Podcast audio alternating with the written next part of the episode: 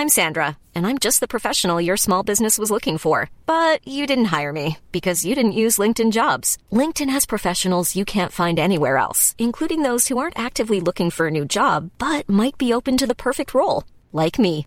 In a given month, over 70% of LinkedIn users don't visit other leading job sites. So if you're not looking on LinkedIn, you'll miss out on great candidates like Sandra. Start hiring professionals like a professional. Post your free job on linkedin.com/people today.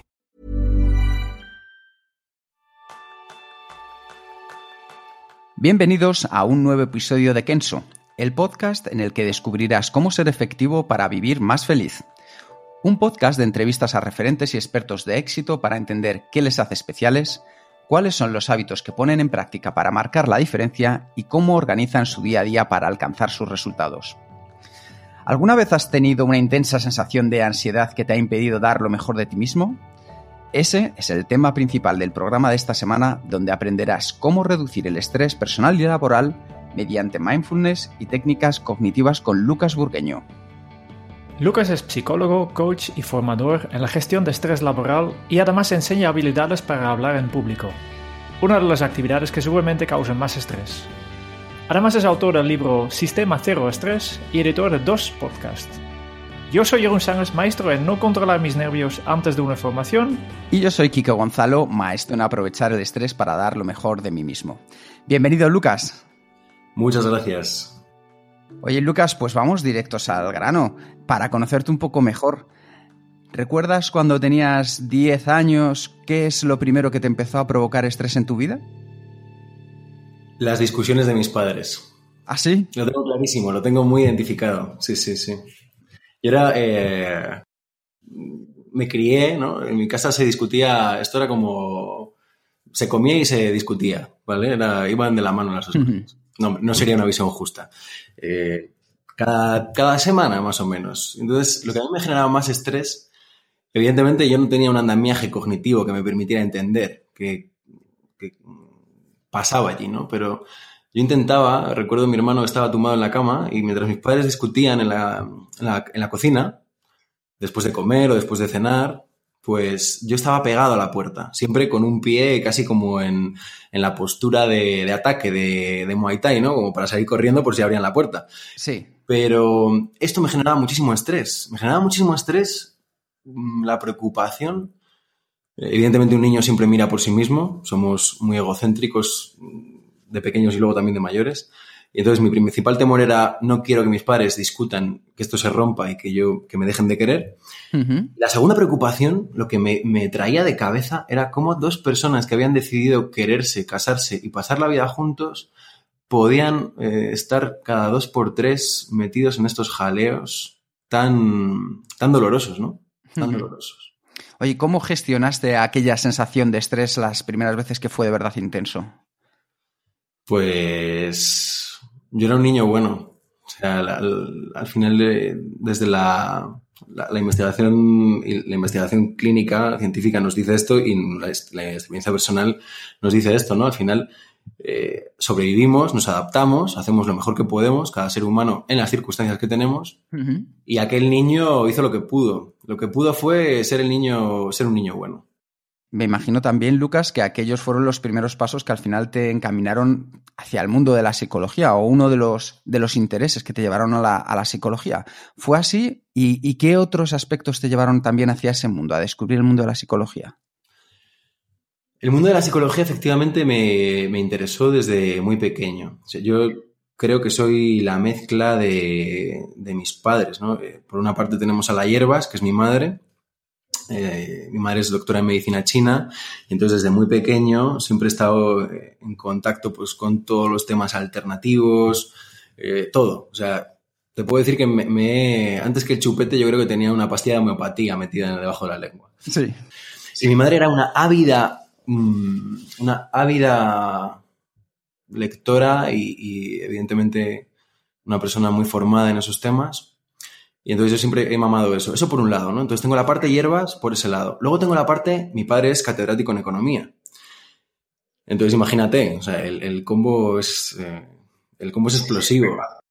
Mi padre es la racionalidad, la dirección, los objetivos, mi madre es el cuidado, el amor incondicional, pero mi padre es la racionalidad, los objetivos, el mm, esto no es suficiente, tienes que hacer más, eh, hacia dónde vas, que quiere, como todo muy carpeto betónico, ¿no? O sea, esa parte de estructura, esa parte de la estructura y los límites del mundo, y esa parte también muy dura de, de crítica, ¿no? De, lo has hecho bien, pero lo puedes haber hecho mejor.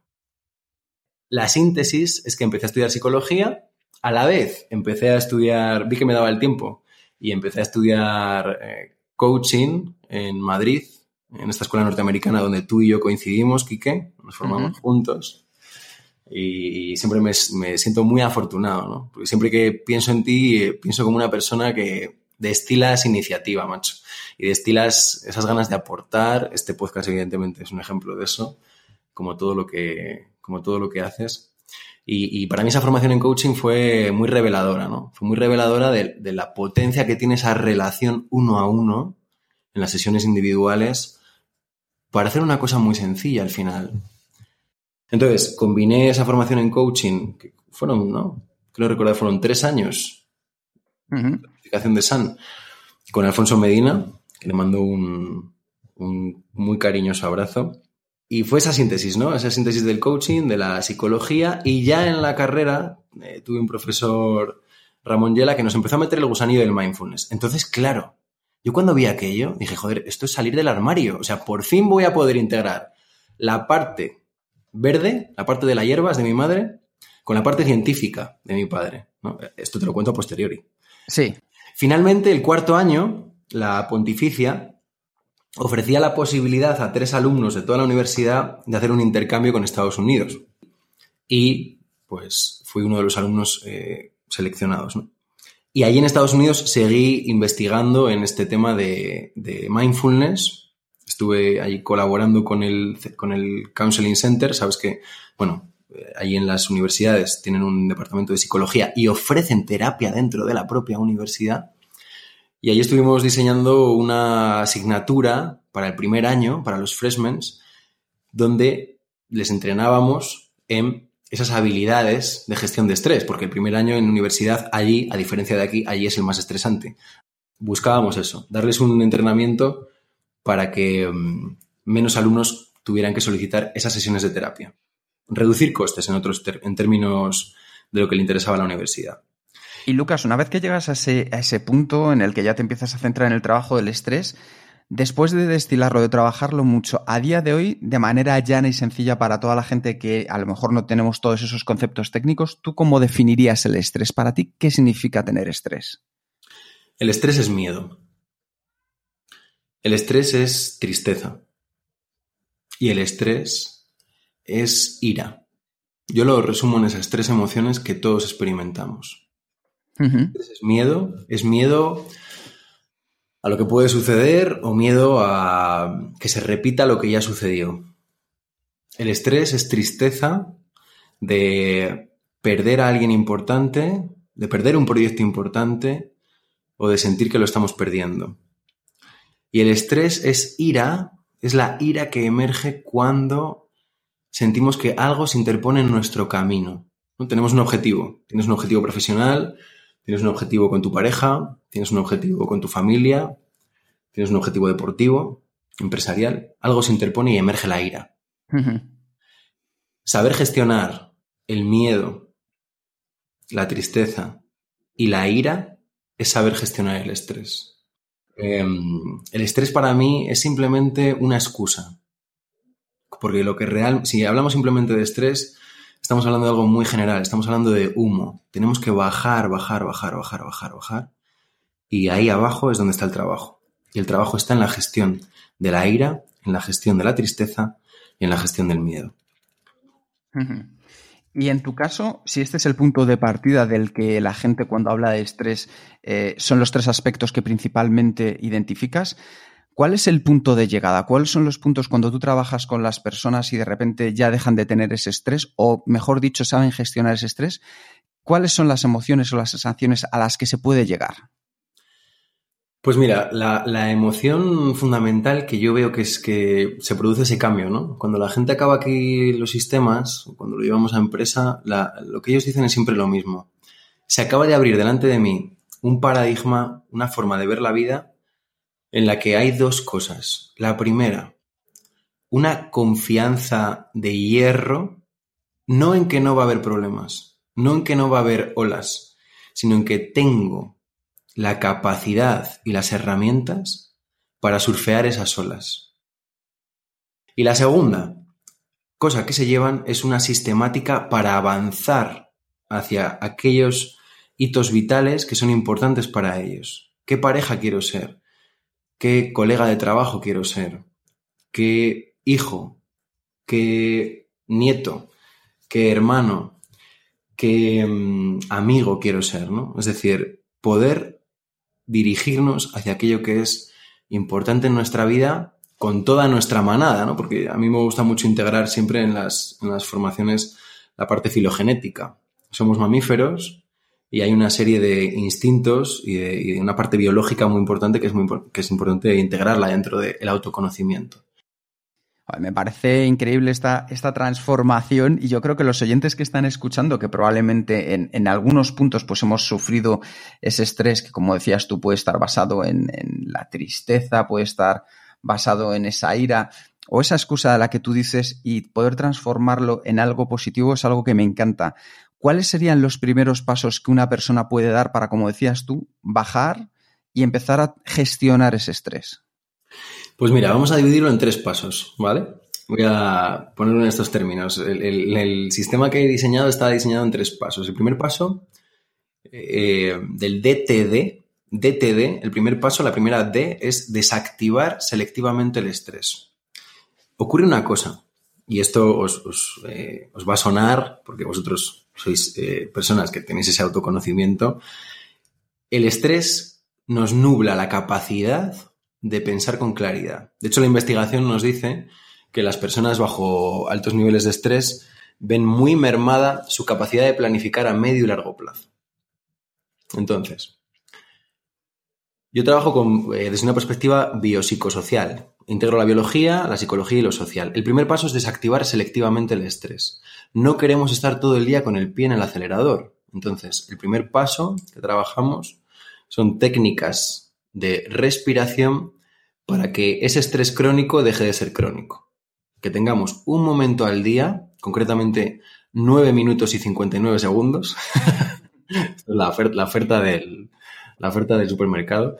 9 minutos y 59 segundos al día para trabajar un audio, una técnica en la que conectemos con el cuerpo. Desde ahí estamos empezando a desactivar selectivamente el estrés, porque no nos queremos convertir en amebas, ¿no? que esto sería uno de los mitos que a veces aparecen en el mundo espiritual o en el mundo del mindfulness, que es como que tienes que estar todo el rato en calma, tienes que estar todo el rato pausado, sonriendo, feliz, chilling out. Justo lo que no existe en la realidad, ¿verdad? Claro, es que eso genera muchísima frustración, porque no existe, no existe. Eso se te va a caer a los cinco minutos que salgas por la puerta de tu casa. Sí, sí. Oye, Lucas, y perdona, y de esta D que nos dices de desactivar, ¿en qué minutos, perdón, en qué momentos del día recomendarías tú que las personas pudieran practicar estos 9 minutos y 59 segundos de respiración? Yo recomiendo hacer eso antes de las 6 de la tarde, cuando tú quieras, pero antes de las 6 de la tarde, porque tenemos que, que ver ahí una cosa muy importante, y es que no estamos tratando de generarnos una burbujita, es un estado de atención que está alerta pero a la vez relajado. Esto es una combinación muy interesante para mí. Es alerta y a la vez relajado. Es como cuando miras a un niño jugar y le miras con cariño. Estás alerta porque no quieres que le pase nada, sí. pero a la vez estás relajado, lo puedes mirar con cariño y disfrutar de estar mirándolo. ¿no? Entonces, esa técnica yo la recomiendo hacer antes de las 6 de la tarde, porque ahí todavía mantenemos unos niveles de energía decentes, por así decirlos. De forma que no caigamos en el sueño cuando la hacemos. ¿Vale? Estamos, estamos entrenando la mente en, generar ciertos procesos cognitivos. Entonces, si te duermes, no vas a entrenar nada. Eh, simplemente vas a descansar. Entendido. Luego viene la T, ¿no? Del, del método DTD. La DTD, la T es transformar la relación con la emoción. Todos hemos aprendido, directa o indirectamente, a relacionarnos con la tristeza a relacionarnos con la ira, relacionarnos con la, eh, el miedo. Muchas veces esas formas que hemos aprendido van a intentar suprimir ese malestar. ¿Por qué? Pues porque seguimos siendo mamíferos, seguimos eh, queriendo eliminar aquello que nos duele. Lo que pasa es que a veces la forma de eliminarlo tiene una factura bastante importante. Las cuatro Cs es un, son cuatro cosas que he identificado que son las más comunes y que nos ayudan a aliviar ese estrés a corto plazo, que son comer o beber, crear o trabajar, comprar o consumir de una forma compulsiva. Entonces, esto es una forma de gestionar la ira, la tristeza o el miedo. Yo tengo miedo, por ejemplo, y esto me pasaba muchísimo con el tema de hablar en público, que tenía una fobia terrible a hablar en público. Yo pensaba que tenía que hacer una presentación profesional, tenía tanto miedo que me quedaba repasándola y repasándola y repasándola y repasándola. Si la presentación la tenía hecha, igual me tiraba cuatro horas más. Esa noche me quedaba hasta las dos de la mañana. Después me levantaba a las seis para revisarla antes de ir. Trabajar compulsivamente. Porque es una forma en la que yo estoy intentando dejar de sentir ese miedo. Intentar controlarlo. Pero no es efectiva. No es efectiva porque hay un punto en el que la presentación ya está hecha. Te lo sabes de memoria te lo sabes de pe a pa. ¿Qué estás haciendo? Estás intentando lidiar con tu miedo. De una forma poco efectiva, pero lidiar con tu miedo. Entonces, esta parte de la T habla de transformar la relación con la emoción para que en vez de que sea que voy a intentar suprimir esta emoción, para en vez de que me la quiero cargar, trabar amistad con la emoción. A mí la T me gusta reconceptualizarla en que vamos a trabar amistad con la emoción. Aquí tú me puedes preguntar, pero Lucas, ¿cómo voy a trabar amistad con la tristeza? Pero ¿cómo voy a trabar amistad con el miedo? ¿Cómo voy a trabar amistad con la ira? A ver si se me va a ir de las manos y le voy a zumbar a alguien. Pues va precisamente de eso. Va precisamente de la parte de gestión emocional dentro de todo el sistema. Va precisamente de eso de empezar por darle un espacio a la emoción, y ahí el entrenamiento en mindfulness es brutalmente efectivo, porque te permite parar y conectar con lo que estás experimentando en este momento. Sin juzgar si eres buena persona o mala persona porque sientes ira. Sin juzgar si eres buena persona o mala persona porque aparece el pensamiento de arrancarle la cabeza a ese tío, ¿vale? Porque eso nos ocurre a todos a las buenas personas y a las malas personas. Lo que pasa es que ser buena persona o mala persona no depende de lo que sientes, depende de lo que haces en este mundo. Y esta parte de gestión emocional a lo que nos lleva es a reconciliarnos con nosotros mismos, a reconciliarnos con las partes más oscuras dentro de nosotros mismos, a poder estar con el miedo, a poder estar con la ira, a poder estar con la tristeza y desde ahí poder cuidarnos en ese plano emocional. Y continuamos con la última D. Y continuamos con la última D. La última D habla de dirigir tus recursos hacia aquello que es valioso en tu vida. Pero para mí esa tercera parte, la guinda del pastel, viene con la amabilidad hacia nosotros mismos. En ese dirigir nuestros recursos, que los recursos, para simplificarlo mucho, serían tiempo, dinero y energía, tiempo, dinero y energía, hacia dónde queremos dirigir esos recursos que todos tenemos. Nuestro tiempo es limitado, nuestro dinero es limitado y nuestra energía física y emocional son limitadas. Entonces, cuando tú pones eso a trabajar en la dirección que es valiosa para ti y aparecen las dificultades, la tercera D, la de dirigir, habla de la resiliencia. Es decir, cómo me voy a cuidar para que ese avanzar en mi vida hacia lo que es valioso sea sostenible en el tiempo. Que a la primera de cambio, a la primera dificultad, al primer fracaso, al primer tropiezo, no me derrumbe, no me machaque, no me convierta en mi peor enemigo, sino todo lo contrario, que pueda cuidar de mí, que pueda cuidar de mis necesidades y que pueda ser el mejor apoyo posible para mí. Esto a nivel de liderazgo es fundamental. Cualquier mm. líder que se precie tiene que tener esta capacidad la capacidad de cuidar de sí mismo en las derrotas y en los fracasos, la capacidad de aprender y la capacidad de cuidar de su equipo y de la gente que tiene alrededor. Entonces, esto se puede hacer a dos niveles. Se puede hacer un nivel racional, con el tú puedes, chaval, que eso es bastante limitado, es bastante pobre, o se puede hacer a un nivel racional emocional, que es, ahora mismo puedo estar sintiendo tristeza, puedo estar sintiendo miedo de que esto salga mal, pero a la vez también puedo darle espacio al cuidado y a la perseverancia, ¿no? De forma que en un momento de derrota todos necesitamos mimos, todos necesitamos cuidados, nadie es eh, una isla, y poder pedir esos cuidados, poder también darnos esos cuidados a un nivel emocional y de forma que podamos seguir manteniendo en ruta ¿no? el, el barco, que podamos seguir dirigiéndonos hacia aquello que es valioso e importante en nuestra vida. Y ahí tenemos el DTD. Y dentro de, como decía ayer uno al principio, una de las cosas que más nos causan estrés también es el hablar en público. ¿Por qué surgió la necesidad de que también trabajaras en el tema del el estrés y el hablar en público? Ay, eso es, eso es precioso. Esa parte de mi vida me. O sea, me.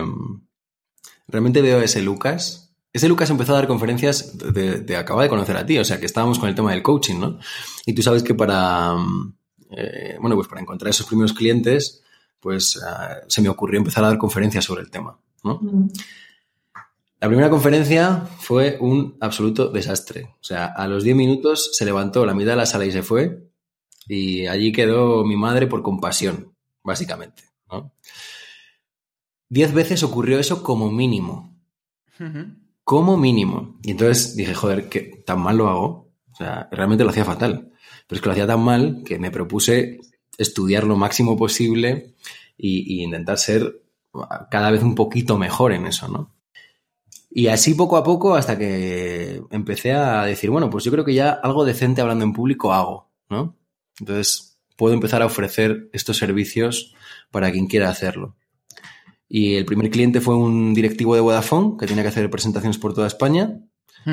Y empezamos entrenando uno a uno, le fue súper bien y de ahí ya pues me lancé como a, a, poder ofrecer esa formación más estructurada. Y saldrá el libro, el libro de esa formación va a salir en diciembre. Qué Así bueno. que quien quiera puede ir a lucasburgueno.com, que ahí es donde voy a ir comunicando esas noticias. También en Instagram estoy colgando algo. Y estoy, es mi segundo bebé y yo creo que, que va a salir muy bien peinado. No, no lo has mencionado, pero tu primer bebé es el libro en que escribes el método DTD, ¿no? Exactamente, ahí, exactamente. El primer bebé es el, el, libro que le llamamos Sistema Cero Estrés, que efectivamente recoge todo el DTD que, que hemos estado explorando Claro. juntos. Eh, y este sistema DTD se puede aplicar también a, a, a alguien que, que, tiene miedo, miedo de hablar en público. Pues fíjate, esa es una pregunta muy buena.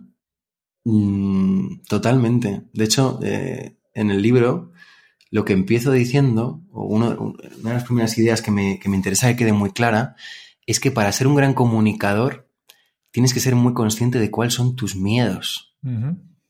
Porque si no, vas a salir ahí a, al escenario, al congreso, a la presentación de ventas, a la clase, y lo único que vas a hacer va a ser construir un personaje que tape todos esos miedos. Va a haber muy poca honestidad en tu comunicación, ¿no? Uh -huh. Entonces, si realmente queremos ser grandes comunicadores, tenemos que hacer este trabajo de, de, gestión emocional, de autoconocimiento, para no fabricar algo tan artificial que desconecte. La artificialidad desconecta. Por suerte, el ser humano tiene una base biológica que le permite detectar la incongruencia, pero vamos, o sea, así. Uh -huh. Por suerte. Y digo por suerte, porque esto es lo que nos permite eh, diferenciar el grano de la paja y los charlatanes de la gente que realmente está formada y que es honesta, ¿no? Entonces, es muy importante hacer ese trabajo de gestión emocional, de autoconocimiento y de gestión del estrés para, poder comunicar bien, hablar en público y, y, conectar con la audiencia. Tú no puedes conectar con la audiencia si no estás conectado contigo. Para ver al otro, tienes que poder haberte visto a ti primero y para tú ver al otro, el otro te tiene que poder ver a ti. Tiene que haber esta honestidad, tiene que haber esta verdad en la relación. Entonces, es efectivamente esa pregunta es eh, para mí muy importante, ¿no? Tenemos que poder darle espacio a nuestros miedos y cuidar de nosotros en esos miedos para poder hablar en público. Millions of people have lost weight with personalized plans from Noom, like Evan, who can't stand salads and still lost 50 pounds. Salads generally for most people are the easy button, right? For me, that wasn't an option. I never really was a salad guy. That's just not who I am. But Noom worked for me. Get your personalized plan today at Noom.com. Real Noom user compensated to provide their story. In four weeks, the typical Noom user can expect to lose one to two pounds per week. Individual results may vary. Hold up. What was that? Boring. No flavor. That was as bad as those leftovers you ate all week. Kiki Palmer here, and it's time to say hello to something fresh and guilt-free. Hello Fresh. Jazz up dinner with pecan-crusted chicken or garlic butter shrimp scampi. Now that's music to my mouth. Hello Fresh. Let's get this dinner party started. Discover all the delicious possibilities at hellofresh.com. El problema obviamente es que en la actualidad todo el mundo pasa corriendo por la vida y no tenemos tiempo o, pensamos que no tenemos tiempo para reflexionar, para conectar con nuestras emociones, para, para, planificar, ¿no? Y, y, esto me vuelve a, do, a, dos conceptos que has mencionado al, principio. ¿eh? Dice que, para, la mente do, dos cosas que, tú recomiendo son, eh, o dos procesos que, que mucho, son la rumiación y la meditación. ¿No? Y, y, resulta que son aparentemente dos conceptos mmm, contrarios, ¿no? Mi rumiación es, es, yo veo yo veo que mi mente va, va donde quiere ir y meditación justo es un, un, un acto más, más concentrado, ¿no? Uh -huh. um, y son dos, dos, maneras de entrenar y, y, yo veo que hoy en día tenemos muy poco tiempo ni para rumiar ni para meditar, ¿no? Uh -huh. eh, ¿Cómo podemos eh, eh, crear estos hábitos? ¿Cómo podemos encontrar el espacio para rumiar? Y, yo creo que es, que es, muy importante para nosotros. De, tenemos tiempo para aburrirnos y para, para dejar que la mente se va y, además también para meditar, para entrenar esta capacidad de enfoque y, conectar con nuestras emociones. ¿Dónde, podemos encontrar este, este hábito? Bueno, es que esto es súper importante, eso que mencionas. Eh, me gustaría, mira, vamos a dividir eso que tú dices vamos a dividirlo en dos, el modo ser y el modo hacer, ¿vale? El modo ser es simplemente dejar que la realidad se despliegue tal y como se está desplegando, ¿no? Y esa parte de la rumiación, que es tan creativa, que es tan buena, que, que es que a veces estas imágenes estereotipadas, ¿no? De, de, mindfulness, como, oh, no, tengo que estar constantemente centrado en el presente, no puedo divagar, no puedo. Eso es simplemente una huida también. Uh -huh. Muchas veces, eh, este enfoque constante en el ahora a mí cuando alguien ya, después de, de, de las formaciones y de haber compartido con, con, tantas personas, cuando veo a alguien que está tan centrado en el presente, digo, uh, cuidado.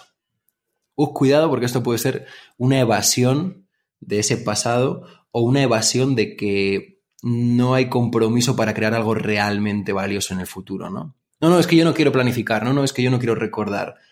Pues tampoco. La rumiación en nuestra vida efectivamente tiene un potencial creativo muy importante hagámoslo intencionadamente. Digamos, me voy a tirar media hora a rumiar. Uh -huh. Me voy a mmm, fumar un cigarro, tomándome un café y a dejar que rumie mi mente. Me voy a preparar un chocolate mmm, y me lo voy a degustar mientras miro al infinito sin hacer absolutamente nada.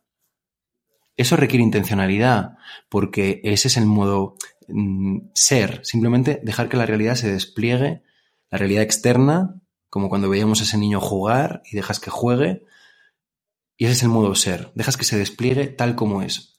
Luego, el modo hacer, ¿no? El modo hacer requiere meterle mano a la vida, requiere hacer cosas específicas.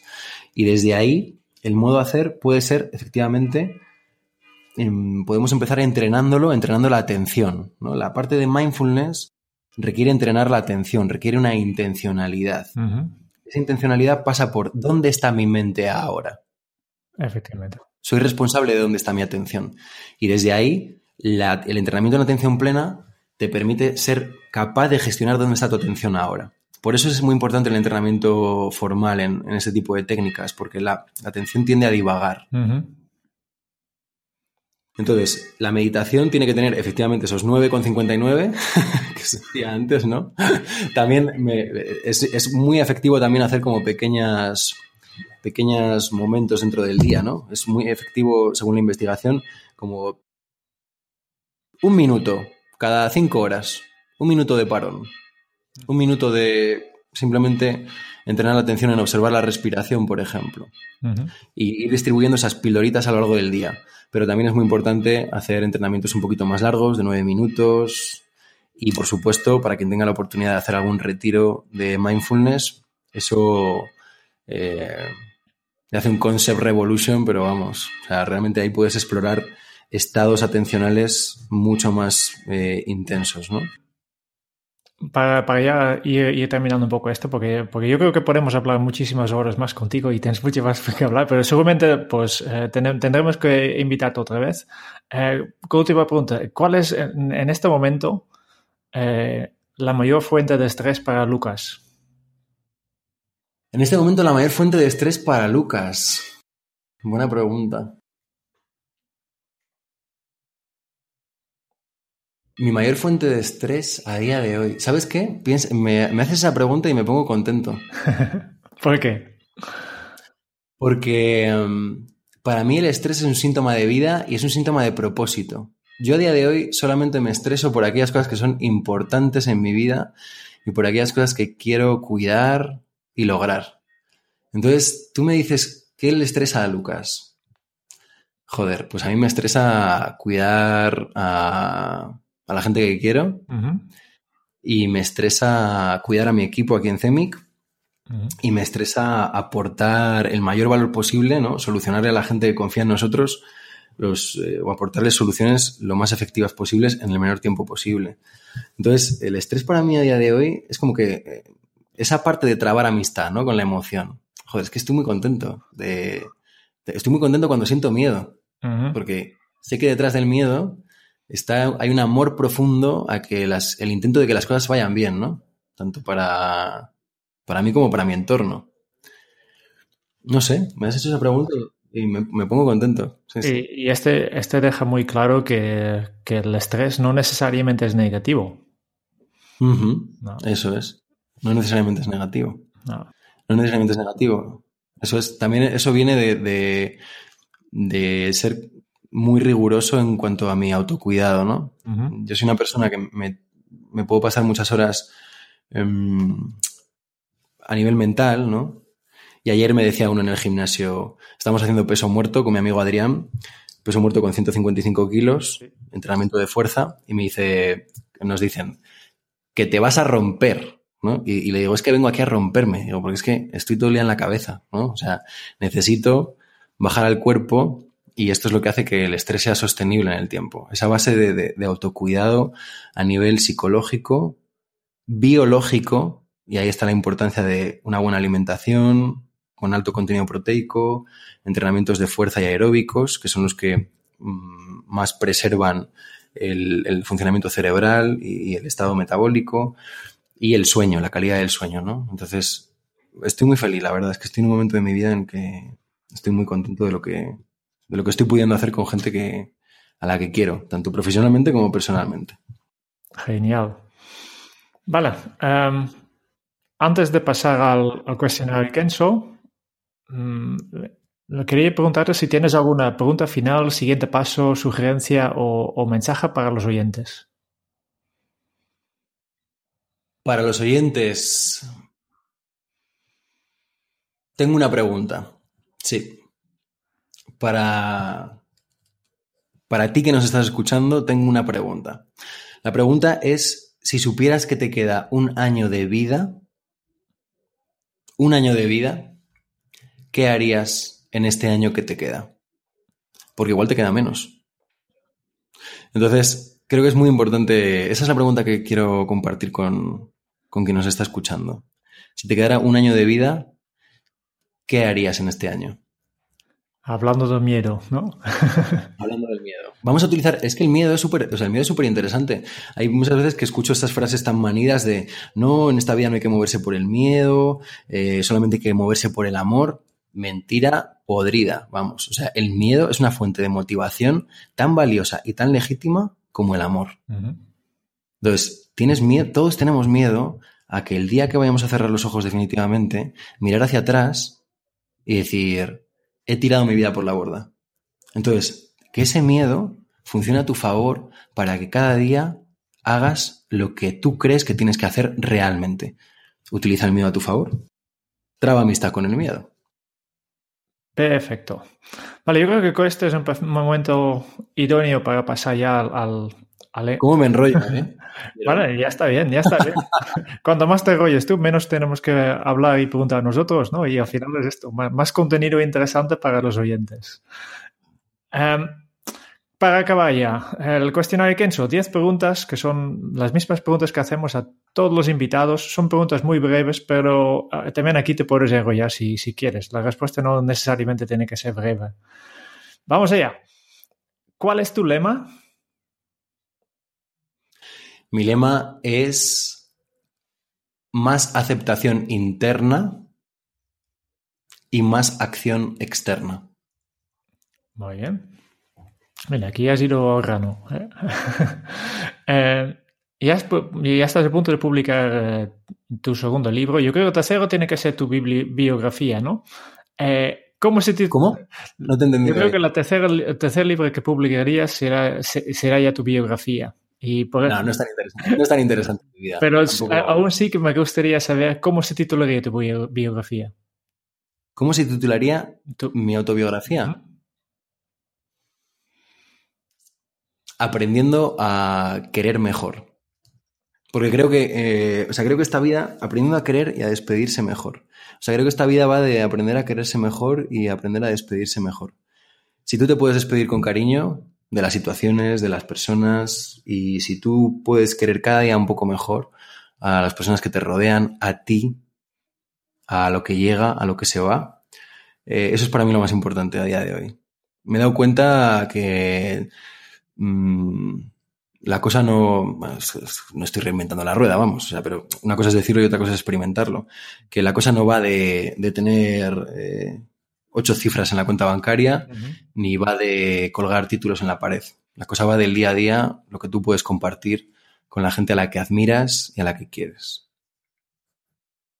¿Cuál es el libro que más has regalado? Y obviamente aquí excluimos tu propio libro. Pues sí, buena, buena exclusión. Mira, el libro que más he regalado, cogiéndole con muchos matices, cogiéndole con muchos matices. Mm, te voy a pedir una licencia. ¿Es el libro que más he regalado o el libro que yo recomendaría? En principio, lo que. Vale, eh, explícanos los dos. Venga, el libro que más he regalado con todos los matices, es decir, no le compréis todo lo que dice, Los cuatro acuerdos de Miguel Ruiz pasarlo por vuestro filtro. Hay cosas que son totalmente, me refiero, hay que contextualizarlas muchísimo y hay que poner unos cuantos peros. El libro que te va a dejar muerto en la bañera es el libro de Steven Pinker, La tabla rasa. Ah. La tabla rasa de Steven Pinker habla muchísimo de psicología evolutiva y destruye unos cuantos mitos que tenemos muy, muy inculcados a nivel social y siente una base de realidad en términos antropológicos, psicológicos y biológicos sobre lo que somos. Y empezar por comprender lo que somos es la base para comprender lo que podemos llegar a ser. Muy, buenas recomendaciones. ¿A quién te gustaría o te hubiera gustado conocer? Creo que Sócrates está sobrevalorado. Me habría gustado conocer a Sócrates, pero me voy a quedar con. Me gustaría conocer a día de hoy a Warren Buffett. Me parece una mente brillante. Me parece una mente. Además, el tío destila una sencillez y un amor o sea, es como, eh, es tan bonito él, me parece tan bonito que, me encantaría conocerle. Muy bien. ¿Cuál es tu posesión más preciada? Mi cabeza. Mi posesión más preciada es mi cabeza. O sea, mm, ahí siempre les voy a estar muy agradecido a mis padres que nunca han escatimado en recursos económicos y mm, de todo tipo para que me formara en lo que, en lo que me quisiera formar. Entonces mi mayor, mi mayor posesión es mi cabeza, que por suerte está conectada con mi corazón. Muy bien. Muy chulo la, la, frase este de mi cabeza está conectada con mi corazón, ¿no? Em, ¿Qué canción pones a todo volumen para subir el ánimo? Me gusta mucho el trap, macho. O sea, me encanta el trap. El trap, reggaetón, Bad Bunny y Zetangana me vuelven loco. O sea, estos tipos sacan como mi parte más adolescente y, me encanta, me encanta. ¿Cuál pongo? Pues mira, a día de hoy estoy poniendo Booty de Zetangana Eh, para subir el ánimo, no. Amorfoda de Bad Bunny, esa es un poco más melancólica. Y estamos, estamos bien de Bad Bunny, me parece una canción que celebra, que celebra de una forma bonita. Estamos bien de Bad Bunny para subir el ánimo, me gusta. Vaya aberración musical, ¿eh, Quique? Tú que eres un melómano. No te preocupes, yo te voy a decir que hay dos versiones de trap que te las voy a recomendar. Bueno, una es una canción de los Planetax, que es Islamabad, que está basada en una canción de Jung Beef, o sea que es trap. Oh. Sí, y, y luego si, si de verdad te gusta, eh, hay una versión que ha hecho eh, El último vecino.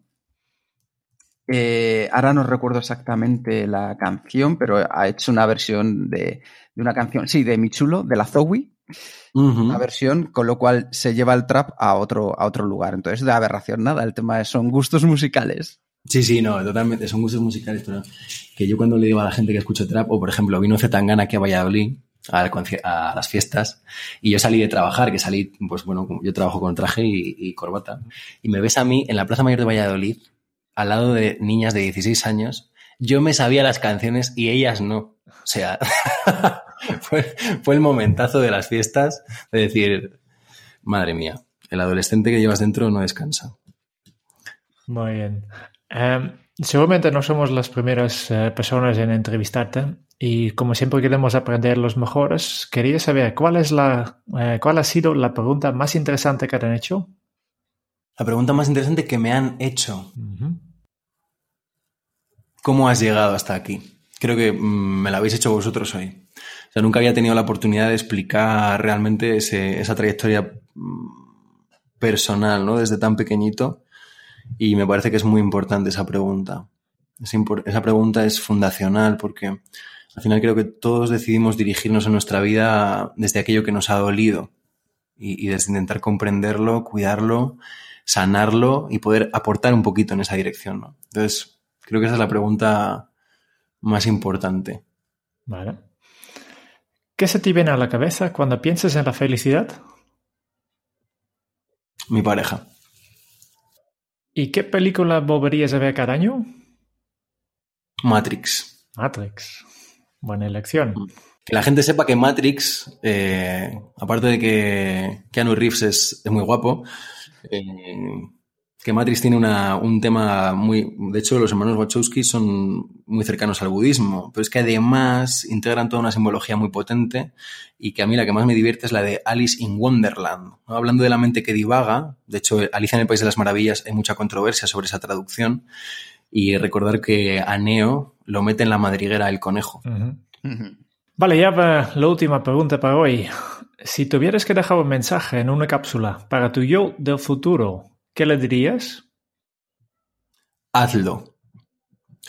Porque creo que el gran aprendizaje de esta vida viene de hacer las cosas. Yo, eh, antes en broma, antes de empezar el podcast, decía, ¿no? Con Quique. eh, yo en esos dos años que estuvimos juntos y que yo iba a Madrid, venía y tal. Digo que creo que cometí el 50% de todas las cagadas que, que voy a cometer en mi vida. Espero que sea así. Pero hazlo, hazlo, porque si no lo haces, no hay aprendizaje. Entonces, hazlo y vete a, vete a por el fracaso y a por el error lo antes posible. Vale. Perfecto, pues con esto ya vamos eh, terminando eh, este, este podcast, esta entrevista y como siempre, como los oyentes ya saben, al final lo que, lo que siempre hacemos es un breve resumen de todas estas cosas que, que hemos aprendido hoy de Lucas. Lucas ha llegado hasta aquí a través de una historia, la historia de un niño bueno. Una historia rodeada de amor y sobre todo gracias a la estabilidad de vivir en tensión. De vivir en tensión entre dos referentes a partes muy desiguales. Por un lado, la cercanía, el cariño y el amor y también al mismo tiempo la racionalidad, los objetivos y la crítica. Todo ello para sacar un punto estable y dar lo mejor de sí mismo. Al final Lucas ha ido a buscar a la raíz, a destilar la persona para que podamos sacar cada uno de nosotros todo el poder, que confiemos en nosotros mismos y tomemos la responsabilidad y las habilidades necesarias para que nos podamos dirigir hacia los lugares que nosotros deseamos. ¿Y cómo? Partiendo de un primer paso que es trabajar con nuestro estrés. nos ha comentado que al final el estrés es una excusa y que tenemos que bajar hacia lo más profundo, conocer de dónde viene para poder gestionarlo. Gestionar esas partes del estrés que él ha hablado acerca del miedo, el miedo a lo que puede suceder o ha sucedido, la tristeza, la tristeza de perder algo y la ira, la que emerge cuando las cosas se interponen en nuestro camino. Porque esas tres palabras son los orígenes de nuestro estrés. Lo que podemos conseguir al final es cuidarnos de nosotros mismos. Si somos capaces de darle la vuelta, abriremos dos aspectos que son esenciales. Por un lado, una confianza de hierro que, tengamos las capacidades y las herramientas para surfear las olas de la vida que nos vengan. Y por el otro lado, conseguiremos un sistema para poder avanzar hacia los objetivos vitales, que es lo que de verdad es relevante en nuestra vida. Lucas nos ha enseñado su sistema DTD. La D de desactivar, desactivar selectivamente ese estrés que nos nubla la capacidad. ¿Cómo? Con una técnica muy sencilla. Nos ha recomendado Respirar durante 9 minutos y 59 segundos. Algo fácil y asequible para todos. La T de transformar. Transformar la relación con la emoción y así tener un concepto importante dentro de nosotros mismos, que es la capacidad de trabar amistad con nuestras emociones. Y la D de dirigir.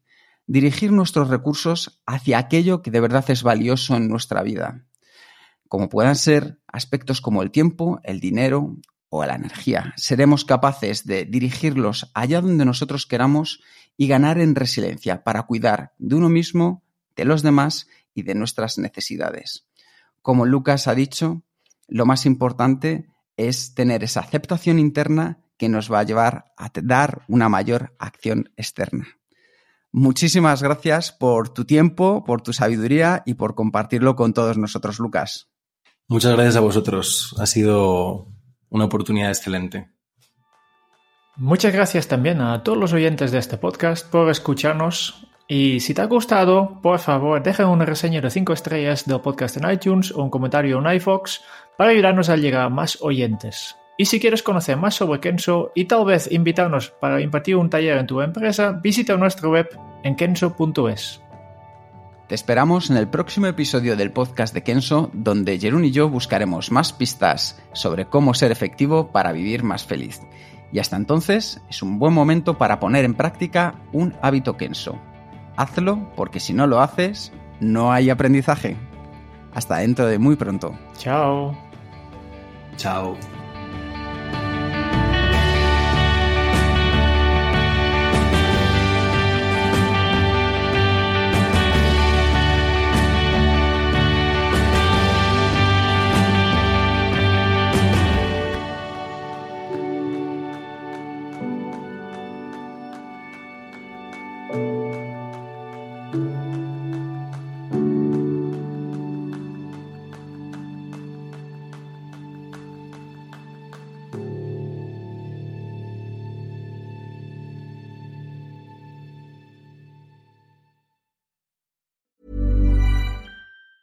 Planning for your next trip? Elevate your travel style with Quince. Quince has all the jet setting essentials you'll want for your next getaway, like European linen, premium luggage options, buttery soft Italian leather bags, and so much more. And is all priced at 50 to 80% less than similar brands. Plus, Quince only works with factories that use safe and ethical manufacturing practices. Pack your bags with high-quality essentials you'll be wearing for vacations to come with Quince. Go to quince.com slash pack for free shipping and 365-day returns.